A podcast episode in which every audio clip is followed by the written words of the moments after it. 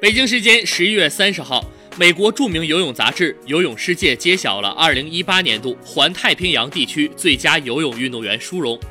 中国游泳巨星孙杨第五次获得环太平洋最佳男运动员殊荣，澳大利亚的凯特·坎贝尔获得最佳女运动员奖。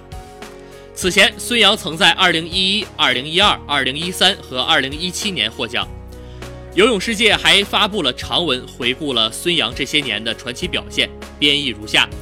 ：NBC 曾经形容孙杨是毫无争议的史上最伟大的自由泳选手，他是史上首位赢得过奥运会和世锦赛200米、1500米自由泳全部项目金牌的男选手。孙杨的崛起十分迅速，他16岁便在北京奥运会进入男子1500米自由泳决赛，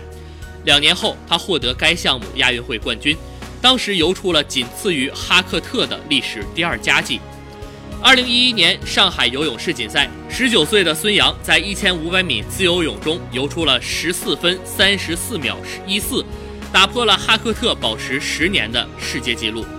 二零一二年伦敦奥运会，孙杨在四百米和一千五百米自由泳获得两金。二零一六年里约奥运会，他又在二百米自由泳夺魁。